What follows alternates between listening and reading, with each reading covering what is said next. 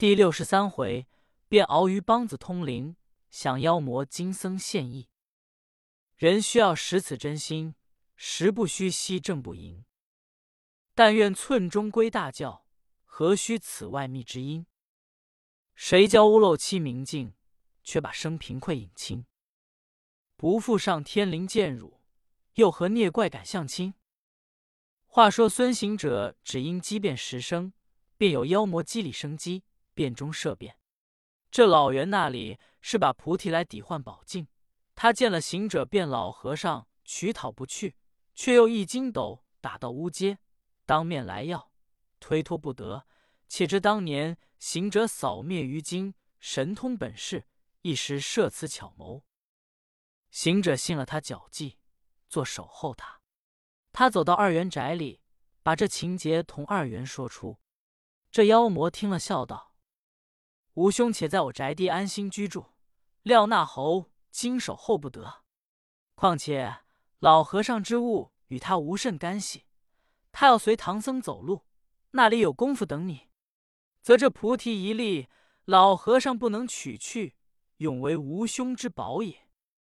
两元正计，却说孙行者是个好动的心肠，况且机变百出。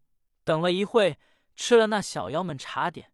一个筋斗直打到二元巢穴，他要变化进去，只恐怕照妖镜难隐藏；若不进去，又恐这老猿机巧设哄他。想了一会，道：“老实向他要罢。”便大叫：“老袁，老孙等久没功夫，要前面赶我师傅。那老和尚的菩提子，快拿出来，不换那照妖镜了。”老袁那里出来。众小妖把手又紧，假变的事儿又做不得，无计奈何，只得一筋斗打到老和尚前。只见老和尚与小沙弥仍坐在河岸上等，见了行者，便问：“我老和尚的一粒菩提，小师傅找得来了吗？”行者道：“找便找着，颇奈两个妖精奸巧，三番五次耍弄老孙，取他不来，只得回复你。”我要赶唐僧木筏，恐到了东岸等我也。老和尚道：“找着如今在何处？”行者便把前因后结说了。只见老和尚道：“既有下落，小师傅，你请随师傅去罢。我与小沙弥自能取也。”小沙弥也说道：“既是两个元精，量此妖魔何难处置？”行者是一个好胜的，见沙弥说此话。乃道：“老孙既管了这闲事，岂有不全中使？毕竟要与老师傅取来。”老和尚道：“多承美意，只是你唐僧前途又遇着妖魔抢行囊了。”行者听了此言，遂辞了老和尚，说：“老孙得罪，为人谋事不忠也。”呼啦一声，赶上唐僧的木筏。只见三藏坐在上面，当中供着金丹、八戒、沙僧撑着篙子，正在那河水上行。见了行者到来，便问徒弟：“与老和尚找着菩提子，取了还他吗？”行者道：“费力误功夫。谁知这菩提子，乃是当年我等来时那老元得去。他如今试着有个二元，这妖魔有一宝镜。”邪正照出，分毫难隐。我被他识破，用尽机变，终不能取。八戒笑道：“只说你机变，此时也穷了吗？何不学我老猪，百事只以老实？你何不老实向他取？”行者道：“八戒，你能老实向他取吗？”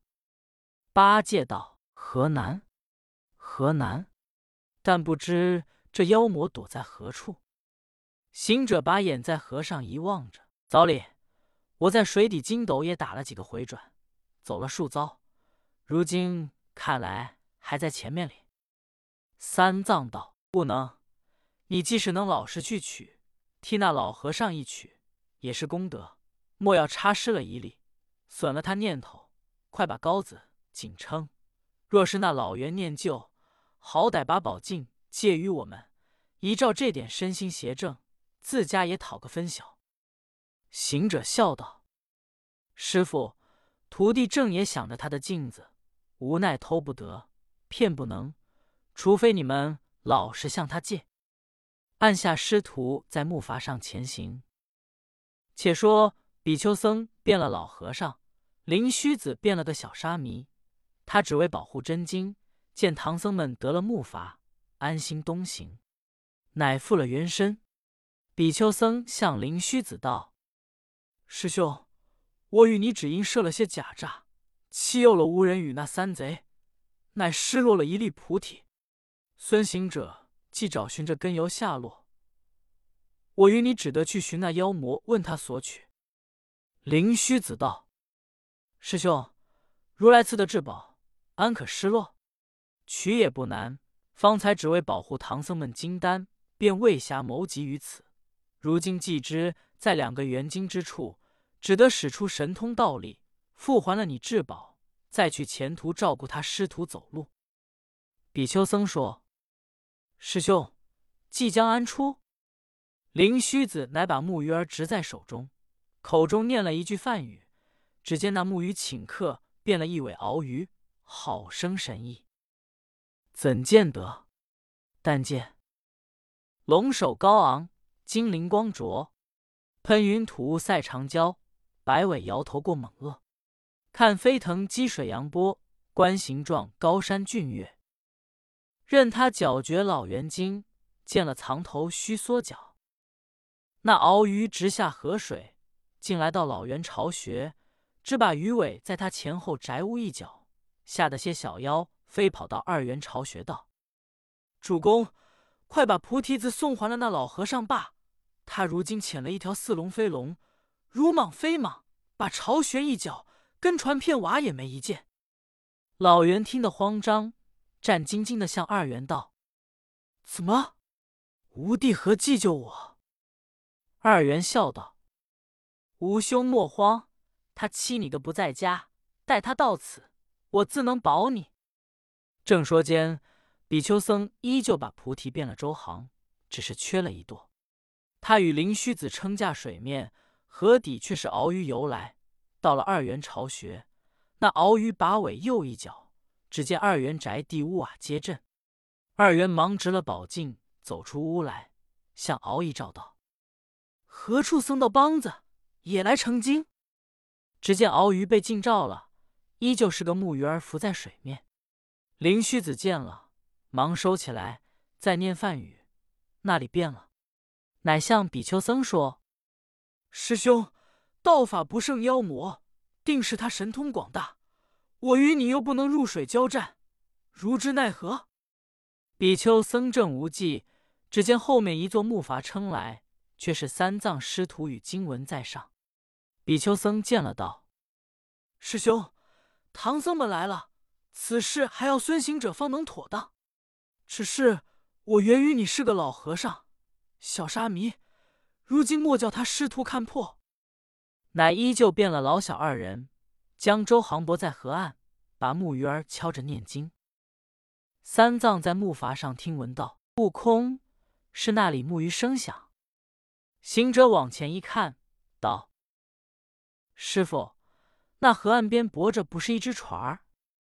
三藏道：“船上敲木鱼，定是善人，可与你近前去看。”八戒忙把篙子撑着木筏到前。依旧是老和尚与小沙弥在船上敲梆念经。行者见了，道：“老师傅，菩提子取了吗？”老和尚道：“不曾，不曾。这妖魔真是神通广大，本事高强，还请师傅们替我老和尚一取。”行者看着八戒、沙僧道：“师弟，你们出没波涛，好生便当。”且八戒善能老实去取，方便门中做个功德，扫荡了妖怪，也与河中往来造福。八戒听说，乃两眼看着老和尚船舱里放着几个大馍馍，他笑道：“老师傅，你叫我下河取树珠，放着馍馍，却舍不得摘我老猪。”小沙弥道：“师兄取了树珠来，便奉你受用。”八戒道：“仙寿用了去取树珠。”沙僧上前，一手扯着八戒道：“只是师兄贪图口腹，你不快走，我去见守公爷。”往河中，咕嘟一声跳入水底，那八戒方才也下水。两个在水底走了一程，只见一所宅地屋门大开，那两个元精坐在上面。一个手拿着宝镜，一个怀藏着菩提，那光彩射出。八戒道：“沙僧徒弟，如今却是老实向他要，还是假变设法向他取？”沙僧道：“二哥，我与你一善一恶吧。”八戒道：“善变大家善，恶变彼此恶，怎叫做一善一恶？”沙僧说。善取只恐妖魔以强试试，恶取又恐妖魔也有神通。我与你一善与他好取，一恶与他狠争。八戒道：“我老实善取吧。”沙僧道：“你既善取，待你好讲一番，取得便罢。如是不肯，待我扼要。”八戒乃整整身衣，走到二妖面前。那二元忙玄镜一照，道：“不好了，那里猪精走入屋来。”八戒道：“二位魔王，小僧不是精怪，乃是跟随唐僧灵山取经的第二个徒弟，法名猪八戒。”老袁听了，忙起身道：“吾弟果是不虚，乃我当年恩人，且请坐下，有何见谕？”八戒道。别无他说，只因路过此河，遇着贼人，亏一个老僧助力打斗乌人，他却失了菩提一粒，央我们替他来取。闻知我大师兄不老实，弄机巧变幻，魔王不耐烦与他，故此小僧来取，望你方便还了他罢。再者，闻知有一宝镜，能照人邪正，我师傅唐三藏欲求借一照自己身心。老袁听了，笑道。本当奉命把菩提子还那老和尚，只因他将此变周行来敌斗乌人，便失了菩提正念。此宝既失，莫说我怪他变幻不肯还，便是菩提子也不肯复归他手。朱师兄，你请回，万万不敢奉命。八戒道：“宝镜暂借片时，料此不敢骗去。”二元笑道。此无随身护命之宝，如何借得与人？八戒苦求哀去，那个妖左推右拒，那里肯做人情？只得走出门来，向沙僧道：“不济，不济，善求不如恶取。”沙僧听了，摇身一变，变了个三头六臂、雄威勇猛大将，恶狠狠的一脚把小妖踢倒，大门打开，直奔上妖魔屋来。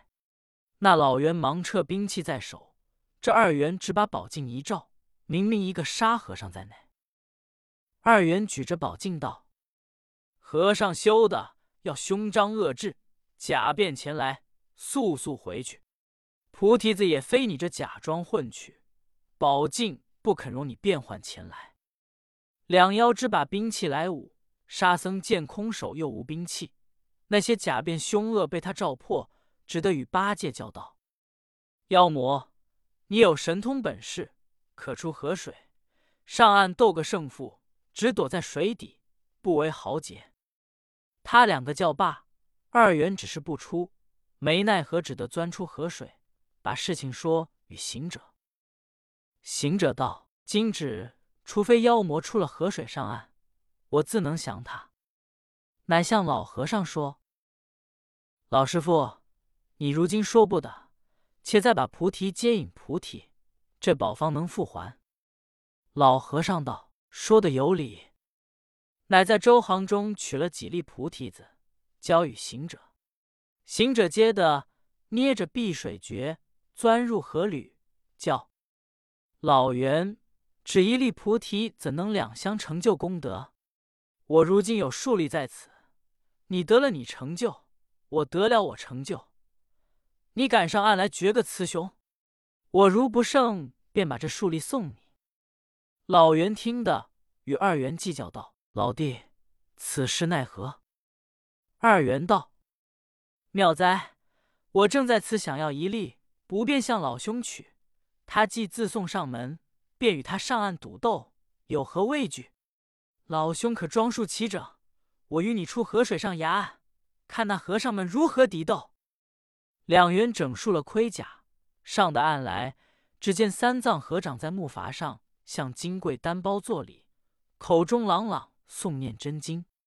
二元见忙把宝镜一照，只见三藏与真经在镜中现出，把两元实行消灭。怎见得？但见装藏无上大真经，宝镜菩提总一空。可惜妖魔空费力，真灵照处两消行。却说二元把宝镜向木筏上一照，只见唐僧庄颜色像在镜中现出，真经万道霞光。照的是通天彻地，出幽入明，把个两元行消精散。菩提子那里存留的在怀，照妖镜空，直在妖魔手。行者见了，笑道：“老袁，我叫你好好做个人情，送还了老和尚。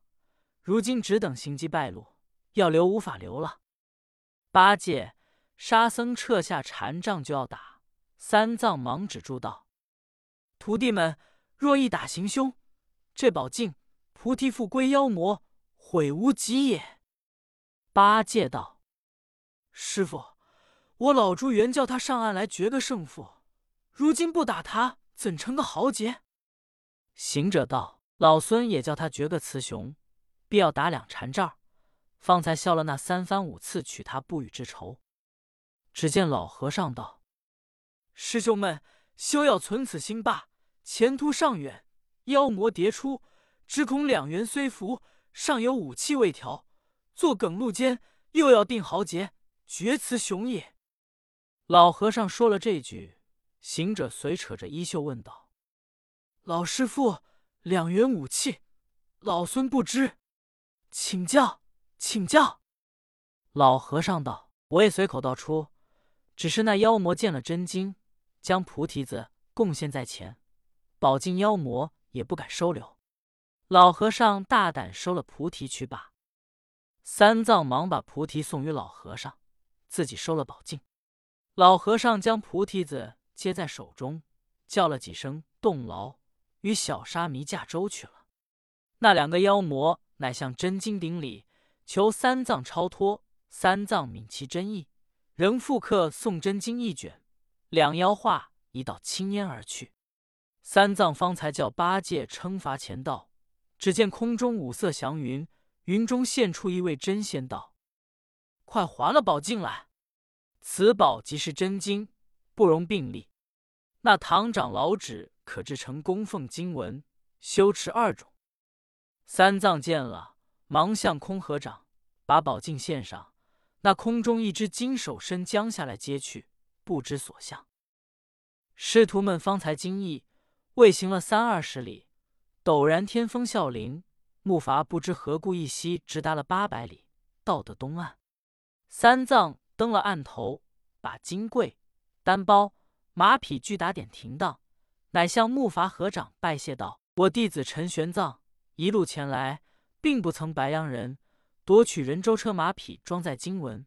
今日过此通天远河，抢夺了贼人木筏，非我本意。”实乃乌人自作自取，虽然借人之力寸步难酬，我弟子欲要谢你，囊又无钱，周人不在，只得向木筏拜谢远在宋城之劳。